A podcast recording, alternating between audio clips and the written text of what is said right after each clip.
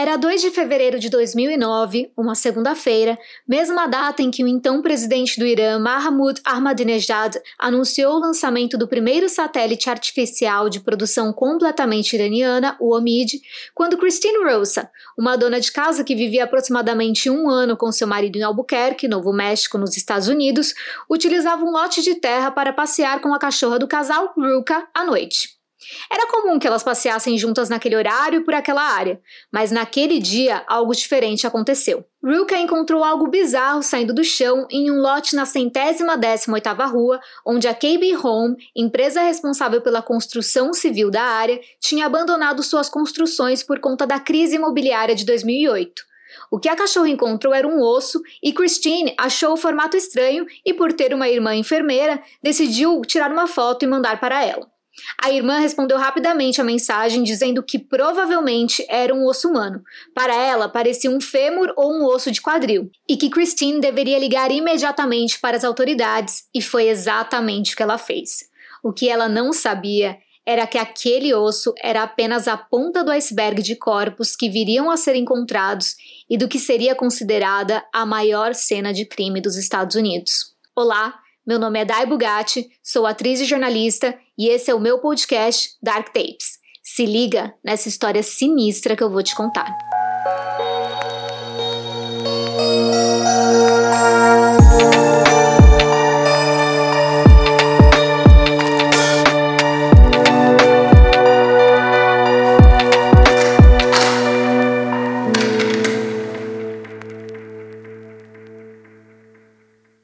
Talvez já tenha ouvido falar na cidade de Albuquerque nas séries Breaking Bad ou Better Call Saul, ou até mesmo na trilogia de filmes High School Musical da Disney. A cidade é hoje a mais populosa e mais densamente povoada do estado norte-americano do Novo México, sendo a 32ª cidade mais populosa dos Estados Unidos. Mas nem sempre foi assim. Antigamente, ela tinha algumas casas espalhadas no meio do deserto e as pessoas começaram a construir mais moradias dos anos 80 até os anos 2000 em ritmo acelerado. Mas houve uma interrupção com a crise imobiliária de 2008. Lotes inteiros de terra foram abandonados por causa da falta de dinheiro, e assim áreas extensas permaneceram desertas mesmo após as máquinas e tratores passarem por elas. Foi numa dessas áreas, conhecidas como West Mesa, que Christine e Ruka estavam passeando quando encontraram o que viria a ser confirmado um fêmur. West Mesa é uma massa de terra elevada situada a oeste do Rio Grande que se estende do sul de Albuquerque ao norte até Bernalillo. A borda leste de West Mesa é definida por uma escarpa que faz fronteira com a planície de inundação do Rio Grande. Para quem não sabe, escarpa é um declive muito íngreme de terreno provocado por erosão.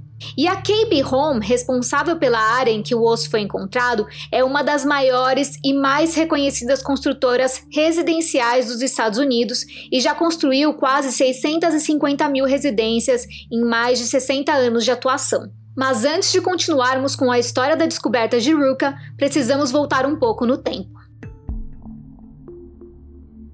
Em 2005, a detetive Aida Lopes recebeu em sua mesa casos de mulheres desaparecidas. Antes dela, ninguém se preocupou com aqueles casos que estavam praticamente esquecidos. Muito menos houve alguém que tentasse relacioná-los, o que Aida prontamente fez. Ela percebeu semelhanças entre os perfis das mulheres. Praticamente todas trabalhavam na área de prostituição de Albuquerque e eram usuárias de drogas. Com todas as informações que Aida tinha, ela criou uma lista com 24 mulheres. Mesmo apresentando para seus superiores aqueles dados, ela não foi levada a sério e as famílias dessas mulheres ficaram sem resposta do paradeiro delas. E é aí que voltamos a 2 de fevereiro de 2009, quando Rook encontrou o fêmur. Após escavarem mais aquela cova rasa e encontrarem uma ossada inteira, as autoridades continuaram as buscas e em 9 de fevereiro de 2009, eles já tinham encontrado ao menos restos mortais de três pessoas diferentes. O grande desafio ali era que aqueles restos mortais já estavam totalmente decompostos e, o pior, espalhados pela área devido às escavações da construtora. Por isso, eles encontraram diversas dificuldades, como saber há quanto tempo os corpos estavam lá, se havia alguma evidência preservada e ainda se tinham mais corpos escondidos pelas máquinas que foram utilizadas na área, fazendo com que eles passassem despercebidos. Sendo assim, eles precisavam trabalhar com cuidado para preservar ao máximo o local para a coleta de possíveis evidências. Ali, no começo das investigações, já havia desconfiança de que as mortes possivelmente envolviam um serial killer. Foi um longo processo mover toda a terra do local e peneirá-la, além, é claro, de mapear toda a área. Tudo envolvia um grande número de profissionais no local, bem como cães farejadores, imagens de satélite e radares de solo, fazendo o possível para não danificar potenciais provas. Quando esqueletos foram encontrados a quase 3 metros de profundidade, as autoridades tiveram certeza de que alguns deles foram jogados ali antes das construções começarem. Lembrando que tudo já estava completamente decomposto. Assim, começou um árduo trabalho que duraria praticamente um ano de identificação das vítimas e causa das mortes. E antes de falarmos sobre a primeira vítima identificada, gostaria de lembrar que nos anos anteriores, praticamente de 2003 a 2006, mulheres foram reportadas desaparecidas por seus familiares e amigos e nada, repito, nada foi feito. Apesar dos esforços de Aida Lopes, não houve atenção para os casos simplesmente pelo trabalho que elas exerciam e por não terem valor perante a sociedade. E o mais chocante Veremos a seguir que rumores de suas mortes e locais de seus corpos já haviam chegado aos ouvidos das autoridades e ainda assim foram ignorados. Mulheres desaparecendo na mesma região e época, mas vistas apenas como prostitutas, como se isso justificasse que elas não mereciam ser encontradas ou que não mereciam justiça ou uma investigação séria. Parece que estamos falando das vítimas de Jack, o estripador, no século XIX, mas não, já era o século XXI e, por incrível que pareça, a história se repete. A sociedade continua julgando mulheres, ignorando-as pelo papel que exercem ou simplesmente por serem mulheres, como se não tivessem valor. Essas mulheres tinham uma vida, uma história e com certeza eram muito mais do que simplesmente prostitutas drogadas. Elas eram pessoas. A partir de agora, acompanharemos a linha do tempo de vítimas e notícias do caso. A primeira vítima identificada pela arcada dentária foi Victoria Chaves, de 26 anos, em 10 de fevereiro de 2009, ou seja, um dia após a notícia de que três corpos haviam sido encontrados. Victoria foi reportada desaparecida em março de 2005, mas sua família já não havia há cerca de um ano.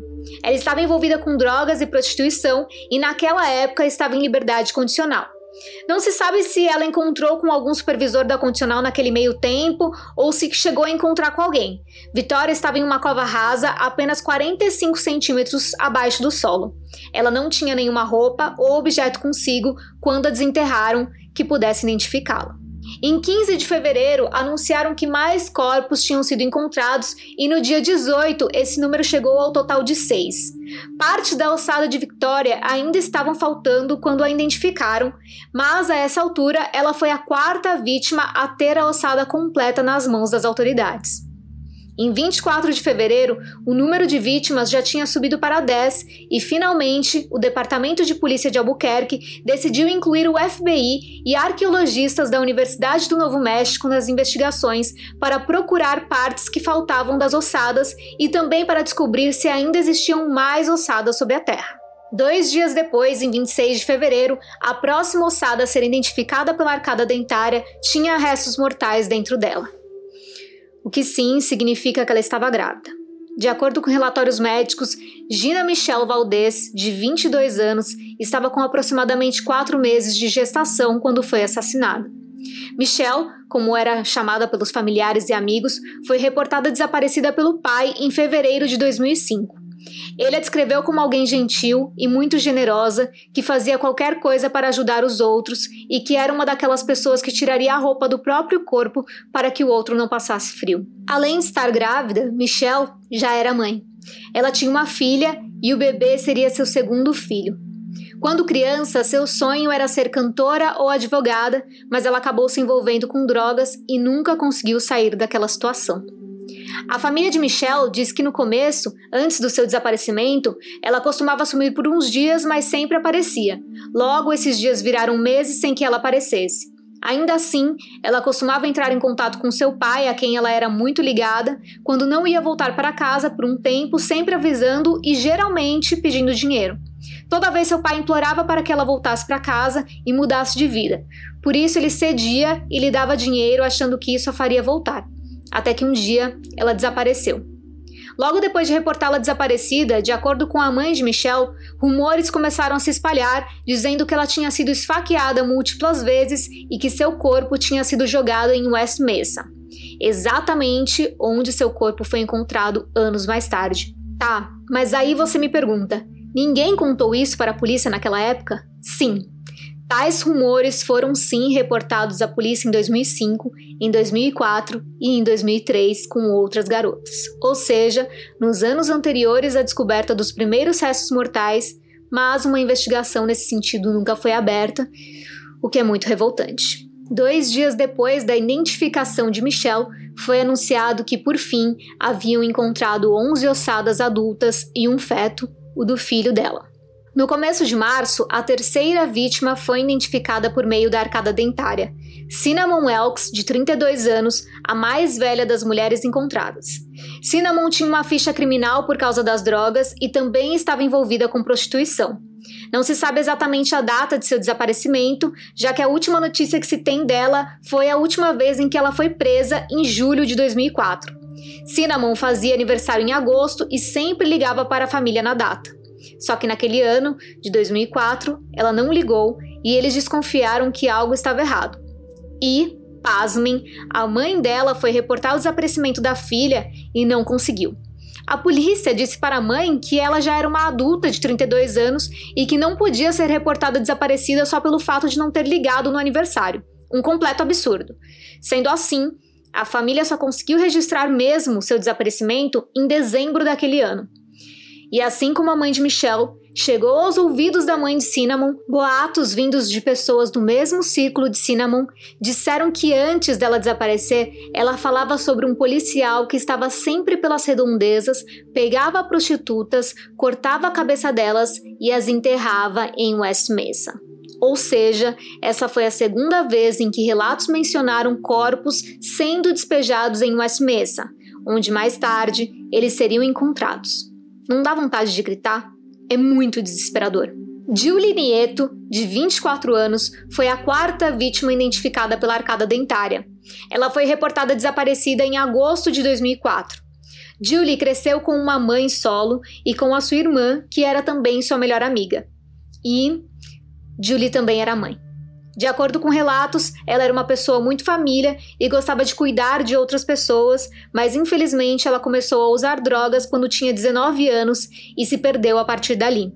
Ela sempre teve o apoio da família e queria muito cuidar de seu filho. Mesmo que voltasse pouco para casa e que tivesse essa luta constante, ela sempre o visitava e dizia que queria mudar de vida por ele, presenteando-o e jurando que consertaria as coisas.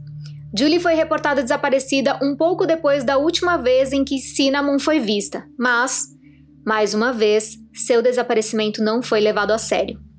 A essa altura, sabia-se que as quatro primeiras vítimas identificadas se conheciam e trabalhavam como garotas de programa na mesma zona de prostituição de Albuquerque. E tudo o que consigo me perguntar é: por que nada foi feito? No começo de abril, mais duas vítimas foram identificadas, a quinta delas era a Mônica Candelária, de 21 anos, a primeira vítima que se tem registro de desaparecimento. Mônica foi vista pela última vez em Southwest Albuquerque em 11 de maio de 2003 e reportada desaparecida 13 dias depois por sua mãe, Isabel Candelária. De novo, mais rumores chegaram até a família na época sobre ela ter sido assassinada e enterrada em West Mesa. Um conhecido de Mônica, Isaac, falou para a mãe dela que tinha ouvido essas histórias na vizinhança. Lembrando que isso foi em 2003, ou seja, os rumores começaram junto com os desaparecimentos e nada foi feito. Como ninguém deu atenção na época? Quantas vidas teriam sido poupadas? No caso de Mônica, os investigadores até chegaram a seguir algumas pistas, procuraram pela área, mas as investigações não deram em nada. Quando as notícias de West Mesa vieram à tona e as primeiras vítimas foram identificadas, Isabel declarou a um jornal local que sabia que a filha estava lá e, mesmo tendo esperança de que não estivesse e voltasse para casa, ela já aguardava a notícia. De acordo com sua família, Mônica sempre fazia as pessoas rirem, era muito brincalhona, cuidava bem de seus filhos e amava passar seu tempo com a família. Quando a ossada da filha finalmente foi enterrada como devia, a mãe de Mônica, Isabel, declarou: Agora ela pode descansar com sua filha e seu pai em seu devido lugar de descanso, até que eu possa reencontrá-la no céu. A sexta vítima era Verônica Romero, de 27 anos. Sua idade diverge entre 26 e 28 anos, de acordo com as fontes, mas vou manter a idade do Albuquerque Journal, que tem sido a principal fonte deste podcast. Verônica foi reportada desaparecida no dia de São Valentim, ou seja, em 14 de fevereiro de 2004. Quase não há informações sobre Verônica, apenas que sua prima, Desiree Gonzalez, foi quem fez o registro de seu desaparecimento e que, na época, colocou cartazes pela cidade, mas que perdeu as esperanças da prima ser encontrada, pois as autoridades nada fizeram. Desiree declarou a um jornal local quando finalmente conseguiu enterrar Verônica: Nós finalmente estamos colocando-a para descansar. Mas, considerando o que foi feito e agora que estamos descobrindo mais sobre o que aconteceu com ela, é triste.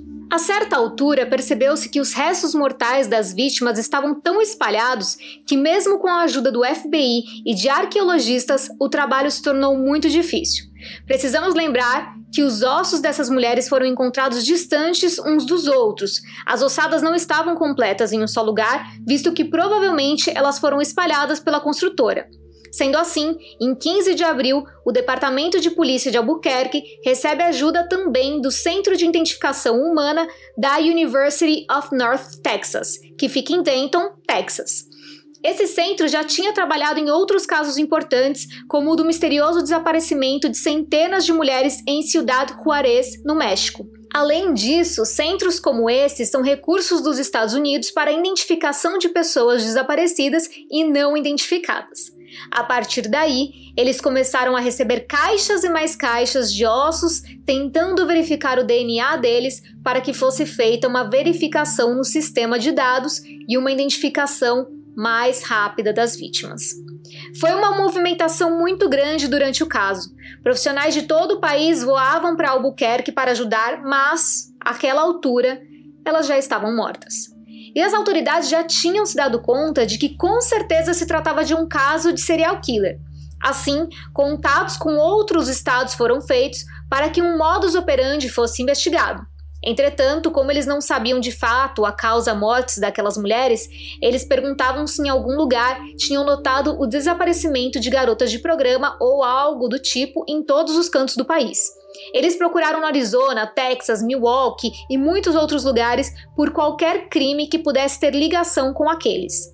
O país entrou em alerta, desesperado para encontrar o autor daquele crime hediondo. Nesse meio tempo, a sétima vítima foi identificada, Doreen Marques, de 24 anos.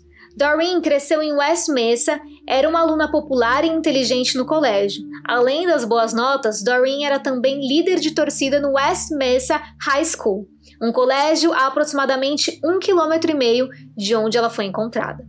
Infelizmente, a sorte se virou contra Doreen. Ela teve dois filhos, vivia com eles numa boa área da cidade e era conhecida por dar grandes festas de aniversário para os dois e por ser uma mulher audaciosa. Confesso que quando li isso, que ela era uma pessoa audaciosa, me perguntei em que sentido poderiam estar dizendo aquilo. E pesquisando vi que ela era uma mulher que chamava atenção, que estava sempre muito bem arrumada e com os cabelos e unhas feitas, ou seja, deveria incomodar outras pessoas para que tenham usado esse adjetivo. Na época, Doreen namorava um cara com quem ela se dava muito bem, até que um dia, quando ela tinha 23 anos, ele foi preso e isso fez com que a vida dela virasse de cabeça para baixo. Ou seja, antes disso, ela nunca tinha se envolvido com drogas. Uma pessoa que até então estava completamente fora desse mundo de repente se afundou e ficou totalmente dependente de substâncias químicas. No começo, ela deixava seus filhos com a família por alguns dias, mas como a gente já observou o padrão em outros casos, esses dias se transformaram em meses e foi nesse ano totalmente turbulento de sua vida que ela desapareceu. Amigos dizem que a viram bem em 2004, alguns meses antes dela ser reportada desaparecida, o que aconteceu em dezembro daquele ano. Sua família ficou totalmente desolada com o acontecimento, principalmente porque não havia provas de que ela estava envolvida com prostituição e não tinha ficha criminal. Ainda assim, as autoridades presumiram que ela estava porque isso a fazia se encaixar no perfil das vítimas. Julie Gonzalez, irmã de Doreen, disse que elas chegaram a morar juntas, mas quando Julie encontrou a heroína da irmã na casa, pediu para que ela fosse embora por causa das crianças. A tia de Doreen, Frederica Garcia, ofereceu ajuda para tirá-la das drogas, mas Doreen disse para a tia que ninguém podia ajudá-la. Ela prometeu que voltaria e tentaria, mas depois de sair da casa da tia, nunca mais voltou. Julie disse que procurou muito pela irmã, colocando cartazes, contatando o ex-namorado, perguntando pelas redondezas, mas ninguém tinha ouvido falar dela. Ela reportou três vezes o desaparecimento da irmã para as autoridades, mas eles nunca registraram nada. Quando Aida chegou ao caso, ela sequer sabia que Julie havia procurado as autoridades para registrar o desaparecimento da irmã. Entretanto, ela procurou por arquivos e chegou a encontrar alguns, mas todos estavam incompletos. Agora, tínhamos sete mulheres identificadas e todas elas estavam na lista de Aida, ou seja, ela não estava errada quando lá atrás achou que os desaparecimentos tinham ligação e não foi ouvida. Só agora, as autoridades decidiram começar a usar a lista para tentar descobrir a identidade das vítimas que ainda faltavam. Só que uma vítima parecia não bater com as demais descrições, nomes ou perfis na lista de Aida. Até então, todas as vítimas eram hispânicas e locais, mas esses restos mortais eram de uma adolescente negra e isso também não batia com nenhuma mulher reportada desaparecida na área de Albuquerque. A ossada foi encontrada com uma unha postiça de acrílico com um design bem específico e diferente. Assim, as autoridades entraram em contato com salões de beleza da área tentando usar aquela informação a seu favor. Também divulgaram outras informações encontradas na perícia. Ela havia sido esfaqueada em algum momento da vida, já tinha quebrado o nariz em algum momento e até um retrato falado foi criado. E, finalmente, em novembro de 2009, ela foi identificada. A oitava vítima, com apenas 15 anos, era Silania Edwards. Ela foi reportada desaparecida em 2004 e, de acordo com informações, foi vista pela última vez entre a primavera e o verão daquele ano em um motel na East Colfax Street, em Denver, local que fica a mais de 700 quilômetros de Albuquerque. A história de vida de Silânia é muito triste, apesar de um pouco vaga. Ela nunca conheceu o pai e viu sua mãe pela última vez quando tinha 5 anos. Aparentemente, ela não tinha amigos e família e fugiu de seu lar adotivo em Lawton, Oklahoma, uma cidade em que 17,8% da população vive abaixo da linha de pobreza, um número maior do que a média nacional. A polícia acreditava que ela viajava em grupo com outras três mulheres pela Interestadual 40, conhecida como I-40 ou I-40, uma grande rodovia que cruza os Estados Unidos de leste a oeste e atravessa a parte centro-sul do país. Assim, Silânia provavelmente seguia pela rodovia por áreas de prostituição, trabalhando como garota de programa.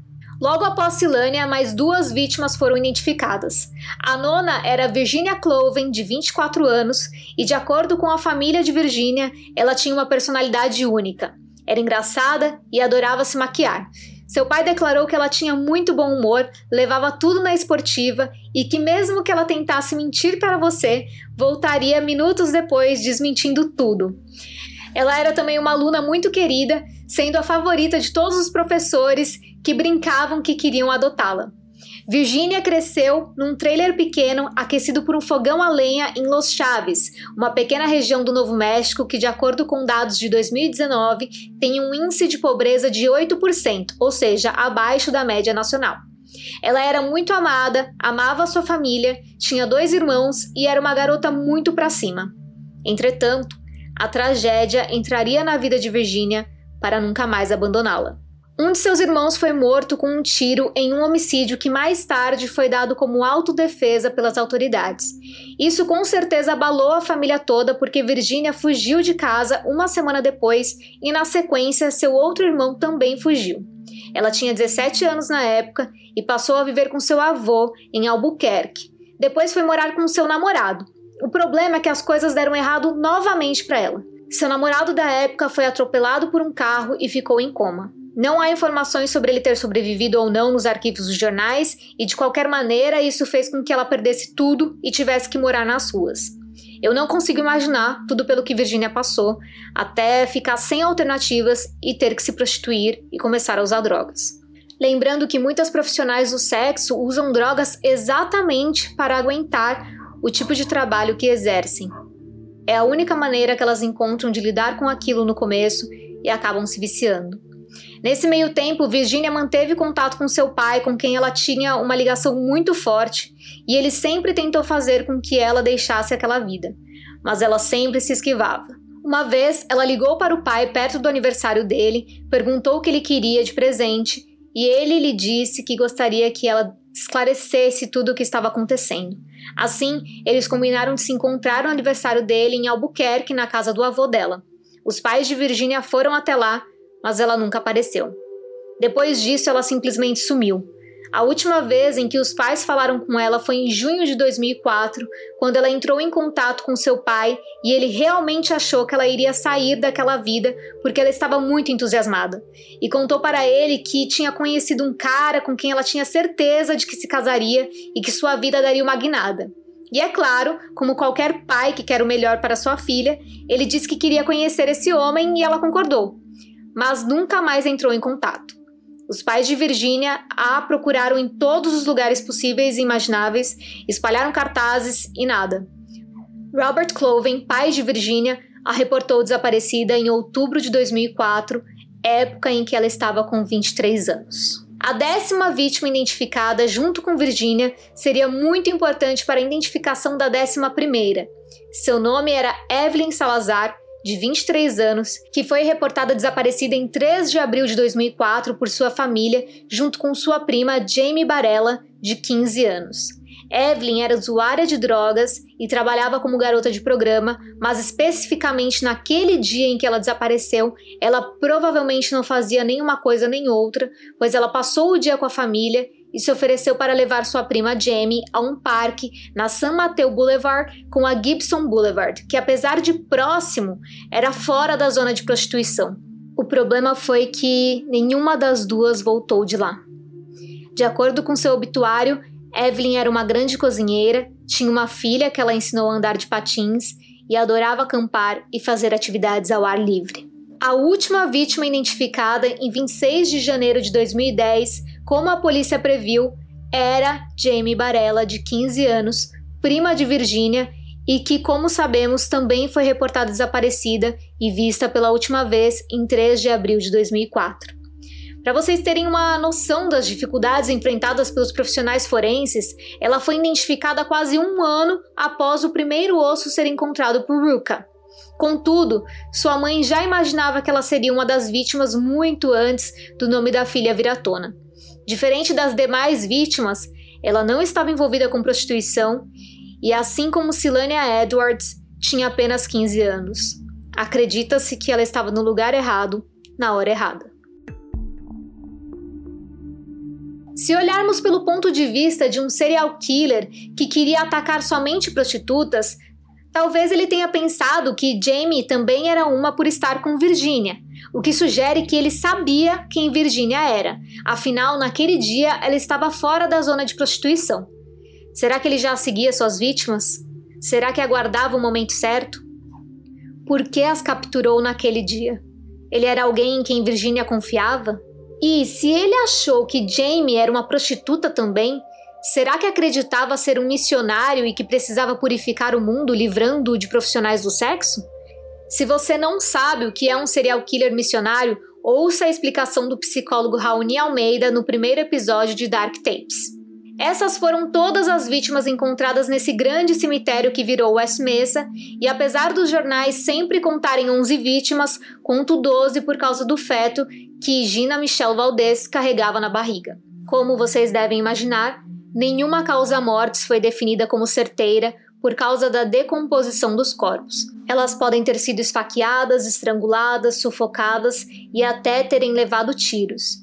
Infelizmente, isso é algo que vai ficar uma incógnita para sempre. Além disso, as autoridades nunca conseguiram encontrar nada substancialmente significativo que pudesse levar ao assassino ou um DNA dele nos restos mortais das vítimas. E não pensem que eles não tentaram. Eles criaram diversas linhas do tempo para entender tudo o que aconteceu na vida de cada uma dessas mulheres e seus paradeiros antes de desaparecerem. Interrogaram mais de 200 mulheres que trabalhavam nas ruas e na zona de prostituição na época dos desaparecimentos e nada. Deixe uma observação aqui. Apesar de, no começo, a mídia ter coberto o caso, ela logo foi esquecendo, o que chocou a comunidade local. Por quê? Pois é, é isso mesmo o que vocês pensaram, porque elas eram prostitutas. Aparentemente, para nossa sociedade, e isso não é de hoje, o que você faz da sua vida garante também o valor da mesma. Como se mulheres que se prostituem valessem menos do que aquelas que se casam. O que não faz sentido nenhum. Se você já viu meu vídeo sobre o livro The Five, a história não contada das mulheres assassinadas por Jack, o estripador, de Hayley Rubenholt, no meu canal do YouTube, sabe do que eu estou falando. Com esse, abre aspas, abafamento da mídia, muitas pessoas de Albuquerque sequer sabiam que essas mulheres estavam desaparecidas, muito menos que foram assassinadas e jogadas em um terreno em West Mesa. Há relatos das famílias reclamando das atitudes das autoridades também, que pareciam querer que elas esquecessem o caso. Inclusive, as autoridades que investigaram o caso nunca chegaram a falar claramente sobre o fato de um serial killer de prostitutas estar à solta. E aí vem o questionamento: outras mulheres, garotas de programa, não mereciam saber? Não tinham o direito de saber que suas vidas estavam ameaçadas? Ok, poderia existir a preocupação em assustar a comunidade, mas se mulheres brancas ricas, abre aspas, de família, fossem o alvo, com certeza a história seria diferente. Acredito que parte da decisão de não alertar a comunidade era porque eles teriam que assumir que cometeram erros no passado em não seguir a lista de Aida e muito menos dar ouvidos aos rumores de que essas mulheres tinham sido assassinadas e despejadas em West Mesa. E se eles tivessem agido antes, será que teríamos 12 vítimas no total? Em meio ao caos da descoberta das identidades das vítimas, o FBI trabalhava junto à polícia de Albuquerque, tentando obter o máximo de informações, porque para a instituição era certo de que se tratava de um serial killer. Uma lista de suspeitos crescia cada vez mais e buscas estavam sendo feitas nas casas dos principais deles. Eu sei, vocês devem estar se perguntando quem era o assassino. Em julho de 2009, os investigadores disseram que haviam chegado a um número de cinco principais suspeitos por meio da linha do tempo que eles haviam criado de acordo com o local em que cada um deles estava quando os desaparecimentos aconteceram. Alguns foram descartados e outros mantidos. Eu vou falar sobre quatro, sendo que os dois últimos são os principais. Em 2015, essa lista chegou a 20 nomes. Um dos homens mencionados foi o fotógrafo Ron Irving. Ele não era de Albuquerque, mas sim de Joplin, Missouri, e foi interrogado muitas vezes. Parece que ele viajava para uma feira no Novo México, que era próxima ao local em que os corpos foram enterrados, para fotografar pessoas que, abre aspas, normalmente não eram fotografadas. E aí a gente se pergunta, o que que isso quer dizer? Aguardem. Os investigadores chegaram até o nome dele, foram até a sua casa no Missouri e fizeram uma busca pela propriedade e eles encontraram milhares de fotos bizarras. Eu não tenho como mostrar para vocês por aqui, mas eu vou tentar disponibilizar no Instagram do podcast porque elas realmente são assim perturbadoras. Nas fotos parece que as mulheres que ele fotografou estavam mortas, mas elas não estavam. Foram vistas depois das fotos, inclusive, estavam saudáveis, estava tudo bem, mas a posição, o jeito que elas estão nas fotos, quem não sabe acha que elas estão mortas. É muito bizarro mesmo. E essas mulheres fotografadas foram essenciais para o álibi dele, pois algumas delas disseram que ele não estava em Albuquerque na época de alguns desaparecimentos.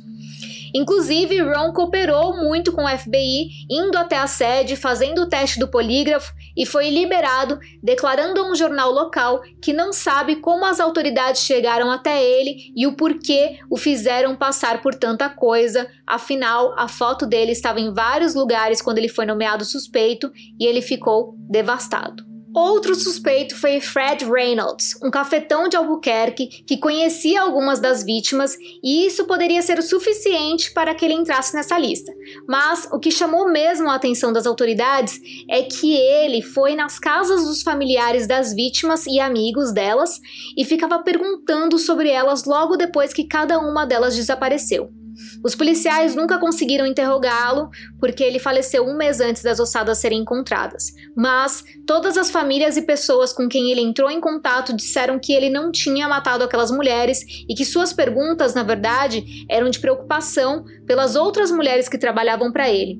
E que na época ele já não estava muito bem de saúde e simplesmente estava tentando proteger as mulheres que trabalhavam para ele e encontrar aquelas que estavam desaparecidas. E aí nós vamos aos dois principais suspeitos e também os mais comentados. E eu já digo, preparem-se, porque a partir daqui só tem perturbação. O primeiro deles é Lorenzo Montoya, um homem que vivia a cerca de 3 quilômetros do local onde os corpos foram encontrados. Lorenzo estava envolvido com violência contra a mulher e também em pagar mulheres por sexo com frequência. Em 1998, ele foi preso por oferecer 40 dólares a uma detetive que se fingia de prostituta. Ela o levou até um hotel onde policiais esperavam por eles e o prenderam. Você deve estar se perguntando o porquê ele foi preso se ele não tinha feito nada, certo? Pois saiba que nos Estados Unidos, solicitar sexo em troca de dinheiro é proibido em 49 dos 50 estados, e era muito comum que cidadãos e turistas frequentemente abordassem agentes policiais femininas nas ruas disfarçadas de garotas de programa. Já promover prostituição é crime contra a ordem pública. Antes, operar um site de prostituição não era ilegal, mas Donald Trump, em 2018, assinou um pacote de leis que incluía a Lei Sexta, que significa Stop Enabling Sex Trafficking Act. Lei Pare de Facilitar o Tráfico Sexual, em tradução literal, que permite promotores estaduais processarem criminalmente responsáveis por sites de exploração sexual. A lei foi bastante criticada por profissionais da área, alegando que há uma confusão ou falta de distinção entre profissionais voluntários e aqueles que são submetidos à exploração sexual contra a própria vontade. A medida começou a ser discutida depois do assassinato de uma jovem de 16 anos, ou seja, menor de idade, por um cliente de site de prostituição em Chicago. Além disso, dados do governo americano apontavam em 2018 um aumento de 800% em denúncias relacionadas à suspeita de exploração sexual infantil entre 2010 e 2015. Voltando a Lorenzo Montoya, um ano após o fato com a detetive disfarçada, em 1999, policiais o viram pegar uma prostituta e o seguiram até uma estrada sem saída perto do aeroporto e o prenderam, pois alegaram que, se eles não tivessem o seguido até o local, ele teria matado a mulher, pois ele a estava estuprando e tentando estrangulá-la. Além disso, ele só tinha 2 dólares no bolso, ou seja, não tinha como pagá-la. Logo depois, ele foi solto, mas os problemas continuaram, inclusive com denúncias de violência doméstica por parte de namoradas dele. Agora prestem atenção nessa parte. Em dezembro de 2006, Lorenzo chamou por meio de um chat online uma garota de programa de 19 anos para o seu trailer chamada Sherika Hill. Ele a estuprou e a estrangulou e estava colocando seu corpo na caminhonete alugada que tinha para se desfazer dele, mas o que ele não sabia era que ela tinha alguém que a levar até o local e a estava aguardando do lado de fora. Aqui, algumas informações se perdem. No jornal de Albuquerque diz que era o namorado dela, em outros lugares diz que era o cafetão dela. Particularmente, eu acho que era o cafetão porque dificilmente o próprio namorado a levaria para um programa, certo? Bom, pois bem, o nome desse cafetão era Frederick Williams e vendo a demora de Sherika para sair, ele foi verificar a situação e se deparou com Lorenzo jogando-a em sua caminhonete.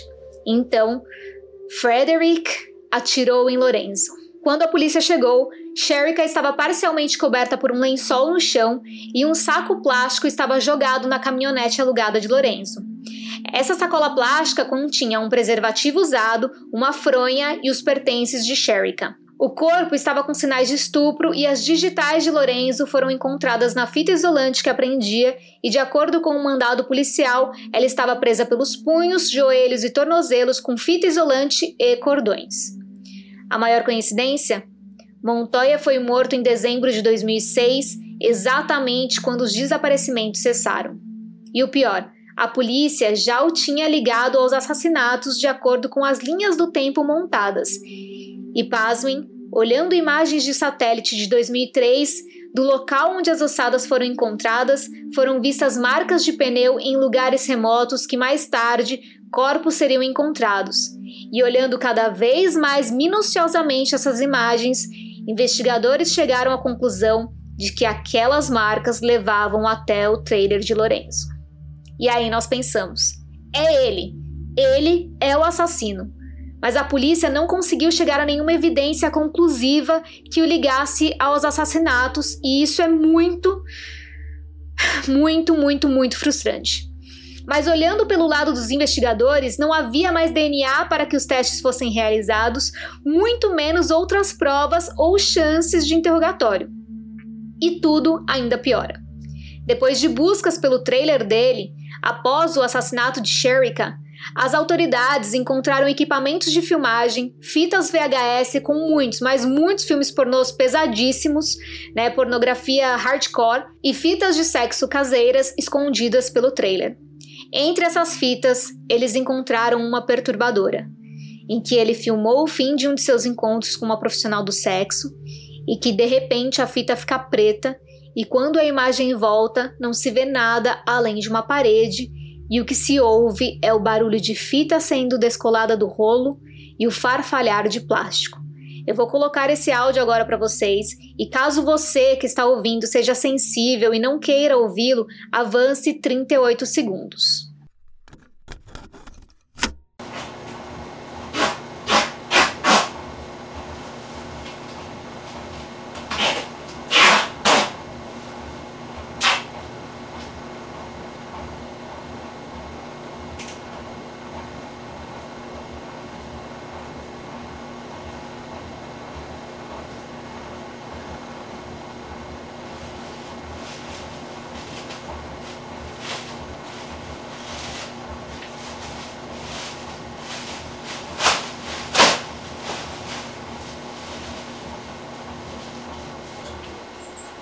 Perturbador, né? Eu vou colocar o fim do áudio novamente.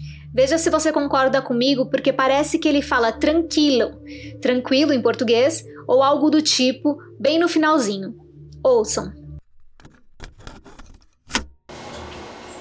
Vale lembrar aqui que Lorenzo Montoya amarrou Sherika com fita isolante e colocou suas roupas em um saco plástico e todas as outras mulheres não tinham roupa consigo das que foram encontradas em West Mesa. E isso é muito, muito frustrante e perturbador, pois parece que é algo que ele não fez pela primeira vez com Sherika. Inclusive, ele já tinha comentado com pessoas que tinha sim assassinado mulheres e as jogado em West Mesa. Não se sabe de quando é esse vídeo e quem era a mulher nele, muito menos o que exatamente ele estava fazendo. O FBI e outros laboratórios criminais o analisaram, mas não conseguiram chegar a uma conclusão.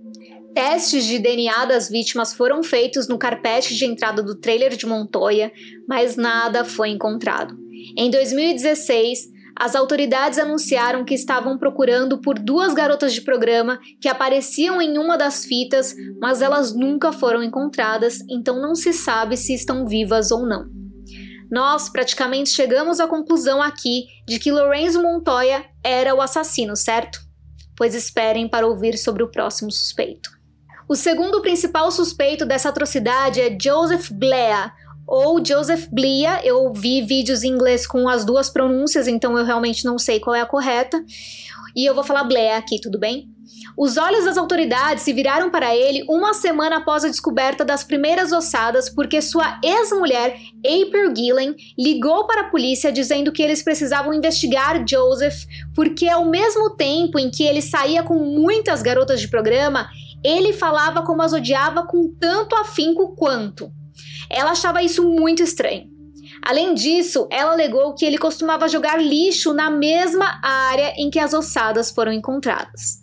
Ele trabalhava com paisagismo e costumava descartar restos de terra e outros materiais por lá.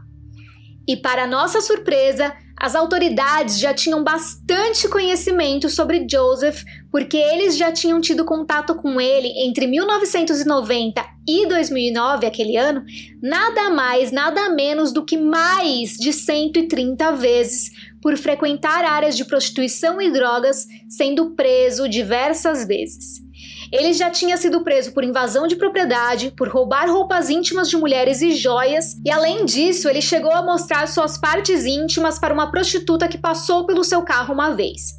Outra prostituta ligou para a polícia quando ele a levou para casa e tentou amarrá-la, mas ela não deixou.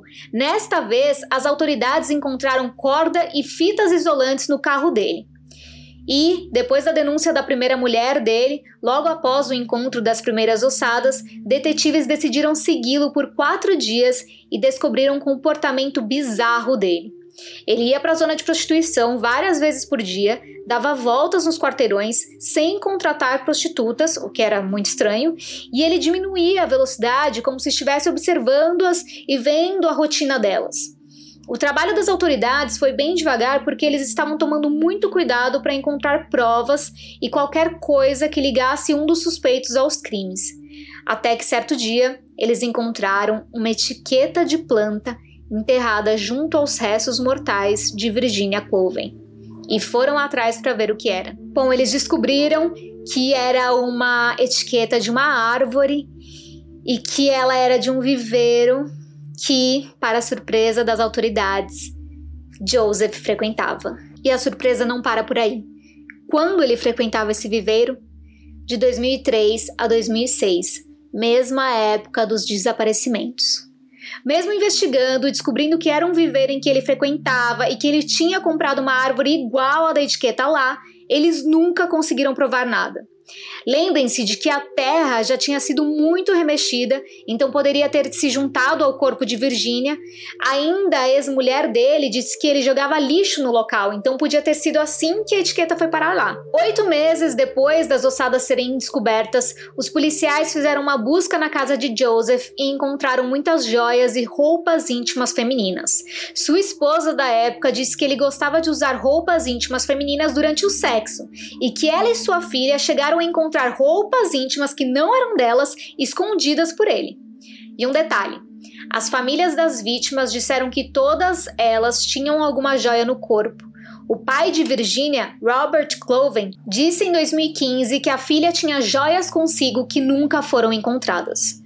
O investigador do caso, Mark Mannery, nunca respondeu se alguma das joias ou roupas encontradas na casa de Joseph correspondiam às de alguma das vítimas ou se tinha DNA delas.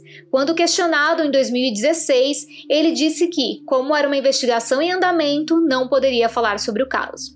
Outro fato suspeito sobre Blair é que ele falava muito sobre o caso de West Mesa com outras pessoas. Um colega de cela dele, Morrow Elderts, disse que Joseph alegava conhecer as vítimas, sabia os nomes delas, pois já tinha pago por sexo com algumas delas e que chegou a bater em uma delas quando ela tentou tirar dinheiro dele, e que ele as chamava de lixo. Se vocês estão se perguntando o que aconteceu com Joseph, Saibam que Joseph Blair foi preso em 2014 por crimes que não estavam relacionados ao caso de West Mesa, mas que são tão perturbadores quanto. Por meio de DNA, ele foi ligado a crimes dos anos 80 e 90 com meninas em idade escolar. É muito difícil falar sobre mulheres e sobre crianças, então nem se fala. Parece que ele invadiu casas e assediou quatro meninas. Ele também foi acusado de estuprar com uma chave de fenda uma garota de 14 anos. Mais tarde, esse caso foi arquivado e, por fim, também foi acusado de matar uma profissional do sexo que atuava na zona de prostituição. Ela foi encontrada em um beco e o DNA dele foi identificado na fivela do cinto dela. Hoje, Joseph cumpre 90 anos de prisão e nega qualquer envolvimento com o caso de West Mesa. E aí nos perguntamos: será que era Montoya ou será que era Blair? Ou ambos estavam envolvidos com os assassinatos, quem sabe? Uma das últimas atualizações do caso é de 2018, pois mais construções surgiram naquela área e mais restos mortais foram encontrados. Como ainda existem muitas mulheres desaparecidas que nunca foram encontradas, e acredita-se que o assassino escolheu outro local para enterrá-las. Houve uma investigação na época, mas descobriram que eram ossadas mais antigas de indígenas locais, ou seja, outras mulheres que se encaixavam no perfil de Aida, que desapareceram no mesmo período, continuam desaparecidas até hoje, já que o paradeiro de seus corpos nunca foi descoberto. Existem muitas fake news sobre esse caso e eu fiz o meu melhor para trazer somente informações de fontes confiáveis. A principal delas foi o Albuquerque Journal, que fez uma cobertura completa do caso. Se você identificar alguma informação errada, por favor, sinta-se livre para entrar em contato comigo.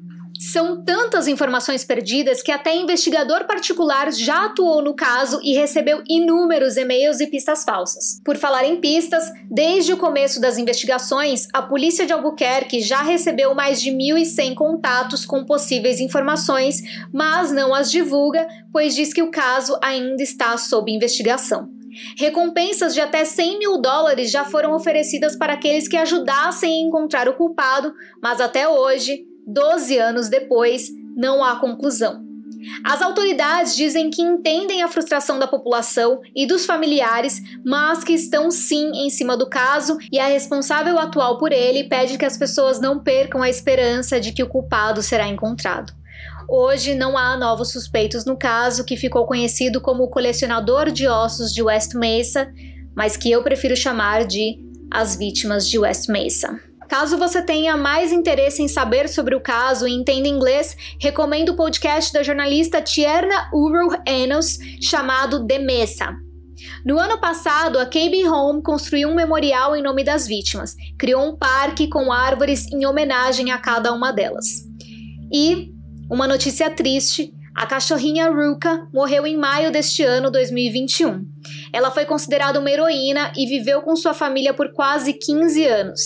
Christine, sua tutora, disse a um canal de TV local que acredita que ela e Ruka foram escolhidas para encontrar aquele osso em 2009 e que tinham uma ligação indescritível. Se você tem qualquer informação relevante sobre o caso de West Mesa, entre em contato com a polícia de Albuquerque pelos telefones internacionais dos Estados Unidos 1 877 765 8273 ou 505-768-2450. Dark Tapes é escrito, apresentado e editado por mim, Dai Bugatti. O responsável pela identidade visual é o Guira e a vinheta foi criada pelo Alan Silva. Procure por arroba darktapespod nas redes sociais e até o próximo episódio.